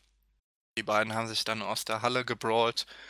Briscoes haben dann äh, quasi äh, zusammen Nick Aldis abgefertigt und dann gab es auch einen ziemlich ähm, ja, brutalen Spot, als ähm, Mark Briscoe den Froggy Bow ähm, gegen äh, Nick Aldis durch den Tisch gezeigt hat. Da muss man jetzt halt auch mal abwarten, wie es weitergeht. Ich gehe mal davon aus, dass in Zukunft auch äh, die ein oder andere Paarung von NWA-Wrestlern dann gegen die Briscoes antritt. Dann kommen wir zum ersten Titelmatch. Äh, Shane Taylor gegen Bandido um die Television Championship war im Rahmen der Möglichkeiten ganz gut. Also ich bin kein großer Fan von, von Shane Taylor und verstehe auch nicht so ganz, warum man ihn zum Television Champion gemacht hat. Bandido hat eine gute Leistung gezeigt. Wir haben insofern auch ganz gut harmoniert, dass, ähm, dass man eben die Big Man gegen quasi den, den kleinen Luchador-Story erzählen konnte. Und ja, wie gesagt, Bandido hat das Match dann in, so weit getragen, dass es ganz gut war. Am Ende hat dann leider Shane Taylor gewonnen.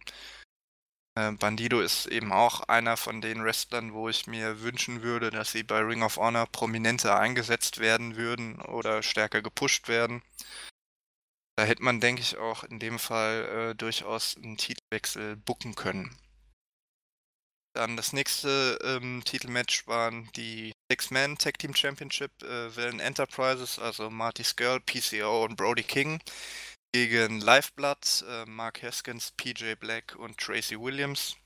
War, fand ich eigentlich mit sogar das beste äh, Match in der, der, Show. Also ich bin eh ein großer Fan von Marty's Girl. Äh, PCO hat sich ja jetzt auch seit ein, zwei Jahren nochmal richtig ins Rampenlicht gebracht. Mit vielleicht dem einen oder, äh, ein oder anderen unnötigen und etwas zu riskanten Spot, aber durchaus ansehnlich, wie gesagt. Ähm, ansonsten bei Lifeblood von Mark Haskins bin ich auch ein großer Fan. Ansonsten finde ich aber, das Stable hat so auch schon die letzten zwei, drei Monate ein bisschen an, an Schwung verloren, weil ja auch ähm, Robinson, der ja eigentlich das Stable ins Leben gerufen hat, nicht regelmäßig für Ring of Honor antritt. Äh, insofern war es auch die richtige Entscheidung, dass dann die Villain Enterprises gewonnen haben und nach dem Match ist ja dann äh, Flip Gordon als neues Mitglied von Villain Enterprises debütiert.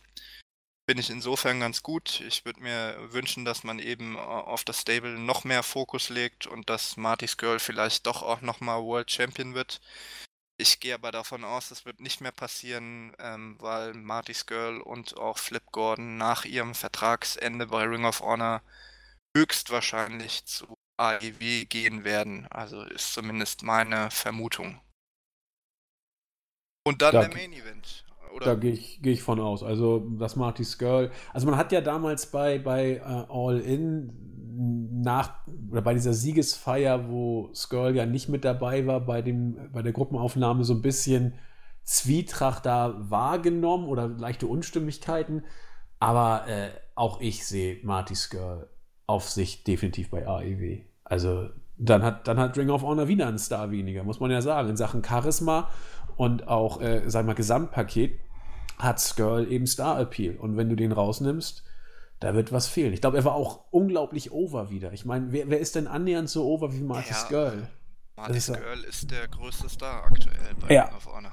Und wenn der weggeht, ja, dann wird's, wird's nicht besser.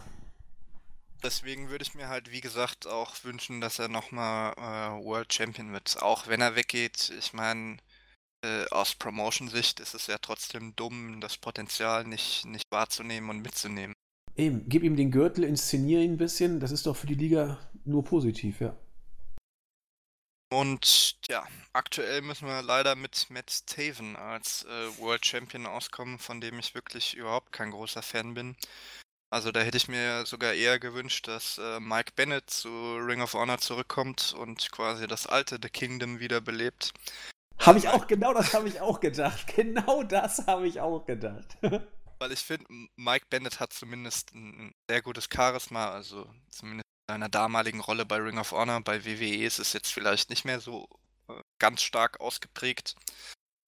Aber ähm, Mike Bennett hätte man in der damaligen Form eher zum World Champion machen können als eben Matt Haven jetzt. Und ja, das Match war, war in Ordnung, aber es ging halt eben nur 10 Minuten lang und hat auch sehr abrupt geendet. Ähm, ich gehe auch mal davon aus, es hat mit äh, zeitlichen Gründen zu tun gehabt, weil es dann eben auch schon kurz vor fünf oder sechs oder wann dann halt der Pay-Per-View, also kurz vor der vollen Stunde, wann, wann dann quasi der Pay-Per-View zu Ende gehen sollte, so war das Match dann eben nur knapp 10 Minuten lang.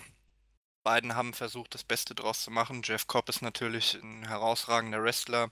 Deswegen war es insofern auch ein ordentliches bis gutes Match. Aber von einem World Championship Match erwarte ich mir da eben deutlich mehr, weil es war jetzt auch das kürzeste Match von allen Männer-Matches auf der Card.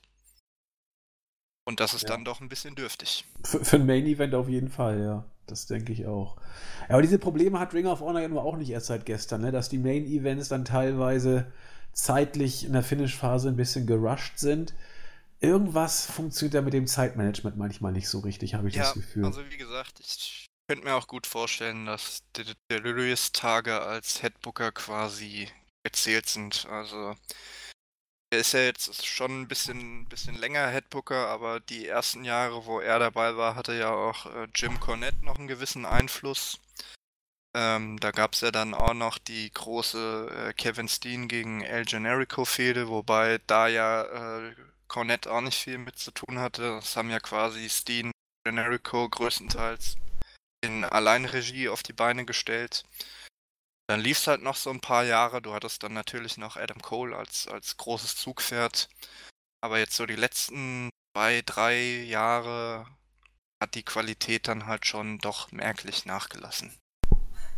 Ja, empfinde ich tatsächlich auch. Und das ist natürlich blöd, wenn das Booking nachlässt und die wrestlerische Qualität auch. Das ist, das ist nicht gut. Da, da, da muss Ring of Honor Probleme kriegen. Und man sieht es dann auch langsam. Ja, und wie gesagt, du hast dann halt auch noch gewisse Restriktionen. Also ich hätte mir halt durchaus vorstellen können, dass äh, Jeff Cobb normalerweise World Champion geworden ist. Hätte aber auch dadurch, Sinn gemacht, ja. Ja, aber dadurch, dass er jetzt im, im G1 Climax antritt und da wahrscheinlich nicht zu den Top-Favoriten auf den Finaleinzug gehört und auch nicht zu den obersten zwei, drei Leuten, die dann am Ende auch am Block ganz oben stehen, gehören wird, könnte man sich da aus taktischen Gründen dagegen entschieden haben, weil Cobb dann eben durchaus die ein oder andere Niederlage mehr im G1 hinnehmen wird müssen. Da gehe ich auch von aus. Also Jeff Cobb wird der wird nicht unter den Top 3, 4 des, seines Blocks sein. Da bin ich mir auch relativ sicher. Und das ist natürlich kein gutes Standing für einen Ring of Honor Champion, wenn er da unter Ferner Liefen beim G1 präsentiert wird. Da hast du schon ja. recht. Da hast du schon recht. Das Gut. war ja auch das Problem vor, glaube, zwei Jahren, als äh, Cody Champion war. Der sollte ja ursprünglich auch im G1 antreten, aber ist dann kurz vor dem G1 äh, Ring of Honor World Champion geworden und dann hatte man sich auch dagegen entschieden, ihn One zu packen, weil er halt quasi nicht die ganz große Rolle im Turnier dann gespielt hätte. Mhm. Ja, dann macht das, dann macht das schon Sinn. Damit haben wir auch The Best in the World entsprechend besprochen und damit die Woche auch abgehakt, soweit das hier äh, Thema war bei uns. Ich komme ganz kurz zu den Grüßen. Das schreibe ich ja immer sehr groß. Ich grüße von der Startseite den User mit oder die Userin mit dem treffenden Namen WWE 0815, nicht schlecht, die unseren Wochenrückblick oder der unseren Wochenrückblick äh, gut fand und darauf hinwies, dass Nakamura den 18er Rumble gewonnen hat. Ja, klar, ist mir dann auch bewusst geworden. 17 war ja Schlaftablette Randy, 16 war Hunter und 15 war Reigns. Genau, da hatte ich irgendwie einen Denkfehler drin. Ähm, ja, pardon. Ähm, Respect hat sich auch für den Podcast bedankt. Damit gehe ich auf die YouTube-Seite und grüße Joe Peeler. Der fragt, was haltet ihr von dem Turn von AJ diese Woche bei Raw? Äh, ja, haben wir nee, haben, wir haben ihn angesprochen, aber wir haben nicht gesagt, wie wir ihn finden. Ich finde ihn in Ordnung. Styles hing Storyline-mäßig genau genommen schon seit ein paar Wochen oder Monaten mehr oder weniger in der Luft, seitdem er den Gürtel dann nicht mehr hatte. Die WWE Championship hatte man für ihn nicht so richtig Ideen. Er hat ein paar, paar Matches bekommen, war bei Mania auch gegen Orton mehr oder weniger in so einem Random-Match da. Ja, also wird ihm profilmäßig gut tun. Und deswegen begrüße ich das, weil es auch äh, The Club wieder eine gewisse Funktion gibt, die ja auch äh, mehr oder weniger ja nicht mal mehr in der Luft hing. Sie waren ja gar nicht mehr Gegenstand der Shows. Und von daher finde ich diesen Turn gut. Olli, wie findest du es? Ja, gehe ich mit konform. Also ich hoffe auch, dass man dann auch wirklich die Wochen durchaus auch was mit äh, The Club äh, anzufangen weiß, weil ich finde schon, dass die drei zusammen auch immer noch ein gewisses Potenzial haben. Mache mir zwar jetzt nicht mehr die Illusion, dass man quasi ein, ja, ich sag mal, ein Bullet Club abklatscht dann wirklich bringt, halt in der Größe, in der Wichtigkeit, aber ich finde, dass die drei, also man sieht halt, dass die drei eine, wirklich eine gute Chemie zusammen haben und da kann man dann auch durchaus noch was mit anfangen.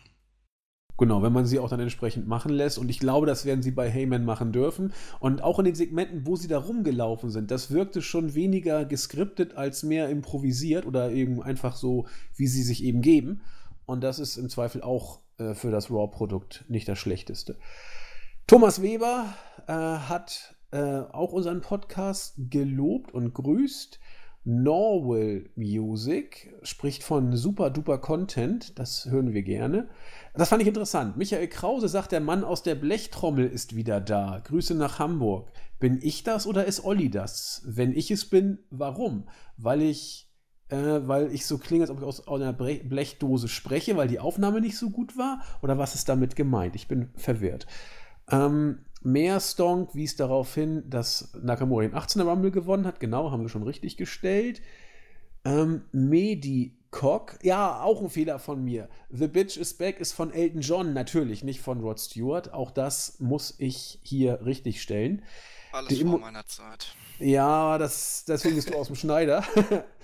Äh, die emotional authentische Moralpastille sagt, Heyman und Bischof sind bestenfalls Frühstücksdirektoren. Das wird man abwarten. Und äh, Thor Beusen, der auch wieder einiges geschrieben hat. Der aber auch sagt, dass Lacey Evans im Vergleich zu Alexa Bliss schlechter ist als ähm, Bliss. Das, glaube ich, kann man so sagen, wenngleich Bliss auch nicht überragend gut ist. Ja, das waren meine Grüße. Olli, was hast du auf der Grußkanone abzuschießen? Ähm, ehrlich gesagt keine Grüße. Ich hätte nur eine Bitte. Und zwar ist es mir in den letzten Wochen und Monaten jetzt wirklich sehr aufgefallen, dass sich in der Wrestling-Community so ein bisschen die Fronten verhärtet haben. Also es gibt Leute, die quasi äh, nur WWE-Fans sind und jetzt versuchen, AEW schlecht zu reden gibt Leute, die AEW-Fans sind und jetzt nur versuchen, WWE und auch Ring of Honor schlecht zu reden. Oder es gibt auch die Ring of Honor Die Hard-Fans, die quasi Ring of Honor jetzt gegen jede Kritik verteidigen wollen. Und ich finde das so ein bisschen schade. Also ähm, gerade bei einigen Diskussionen, also sowohl auf Twitter als auch bei uns im Board, finde ich, ist da jetzt auch eine gewisse Schärfe reingekommen, die unnötig ist kann von mir halt nur sagen, ich bin äh, Wrestling-Fan, kein Fan einer Promotion. Ich schaue mir so viel Promotions an wie, wie möglich, was mir gefällt. Wenn ich was gut finde, dann lobe ich das. Wenn ich was schlecht finde, kritisiere ich es. Natürlich habe ich auch ähm, quasi eine, eine, Darstellung oder ähm, eine Promotion, wo mir das Produkt am besten zusagt. Das ist New Japan, das kann ich auch offen zugeben. Aber ich finde halt, man sollte dann auch wirklich ähm, faire Kritik anbringen und versuchen auch das Ganze so ein bisschen ähm, objektiv zu bewerten und jetzt nicht einfach nur seine Lieblingspromotion zu verteidigen oder über den grünen Klee zu loben. Das wären so meine Worte zur Woche. Wunderbar, der Appell äh, zur inneren Reflexion an alle Wrestling-Fans. Genau, und ähm, was ich noch sagen kann, ähm, mhm. gestern lief ein Event, was ähm, ja, sehr, sehr gut angekommen ist und sehr hoch auch gelobt wurde. Ähm, ich glaube auch ähm, Max und Marvin, also unser Nexus und unser Mantis, haben sich das Event angeguckt und waren sehr begeistert davon. Und zwar von Game Changer Wrestling äh, Backyard Wrestling. Also es war quasi äh, in einem, in einem Backyard-Rahmen präsentiert, natürlich mit professionellen Wrestlern. Und äh, so wie ich das mitbekommen habe, haben auch auf Twitter sehr viele gesagt, das war bisher mit so ihre Show des Jahres. Also wer mal Interesse auf was anderes hat und auch quasi Wrestling in einem komplett anderen Rahmen präsentiert äh, sehen will, könnte sich die Show durchaus zu Gemüte führen. Kann man sich auf Fight kaufen. Nochmal, was war das für eine Show, von der wusste sogar ich nicht mal was? Game Changer Wrestling, äh, ah. Wrestling. Alles klar. Ja, da ist, glaube ich, äh, Max und Nexus sind eh, glaube ich, bekennende Gamechanger Wrestling-Anhänger, meine ich, wenn ich mich recht erinnere. Ja. Und in ein paar Monaten, ich glaube Anfang September, hat Gamechanger Wrestling auch die nächste äh, Bloodsport-Show. Da freue ich mich schon sehr drauf.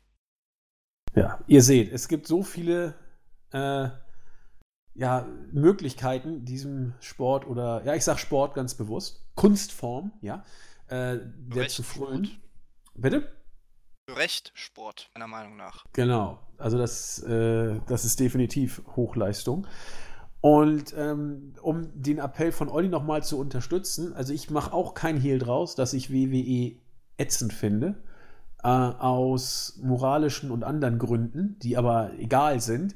Ähm, aber ich hoffe, dass man hier bei meiner Art und Weise, wie ich in den Podcast über WWE spreche, das, klar, man, man merkt das, aber ich zerreiß ja nicht WWE um des Zerreißens willen. Und wenn irgendwas gut ist, dann sage ich das.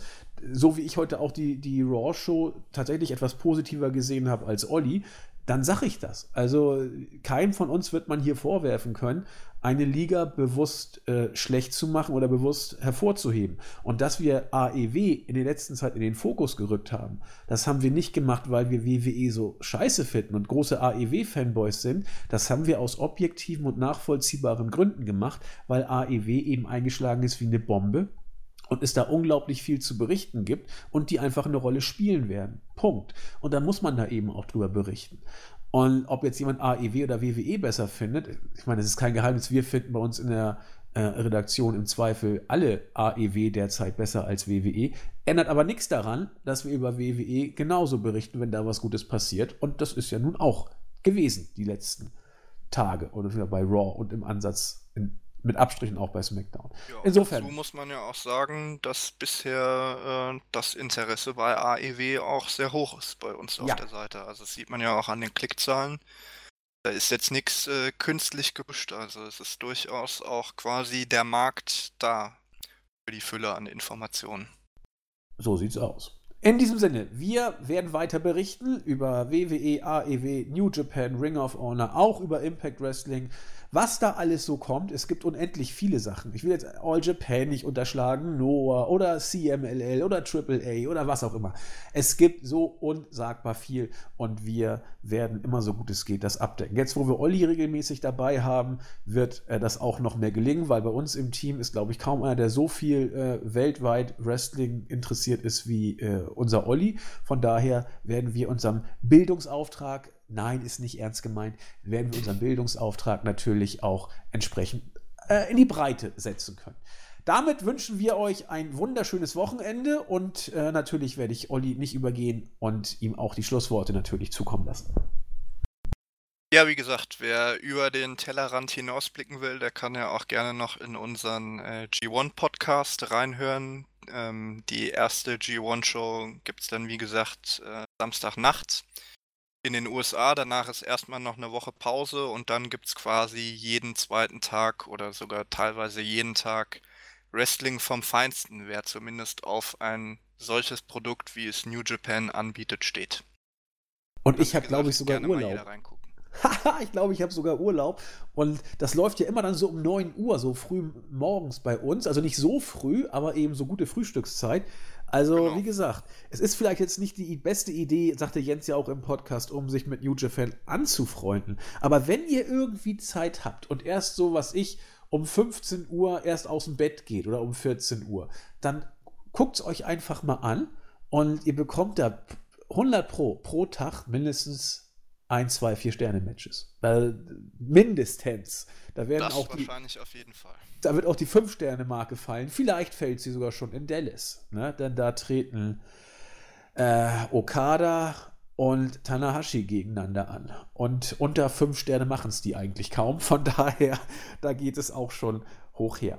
In diesem Sinne, habt Spaß, genießt den Sommer. Das Wetter wird ja hoffentlich auch bald wieder ein bisschen besser. Und wir hören uns nächste Woche wieder. Bis denn. Tschüss. Gute.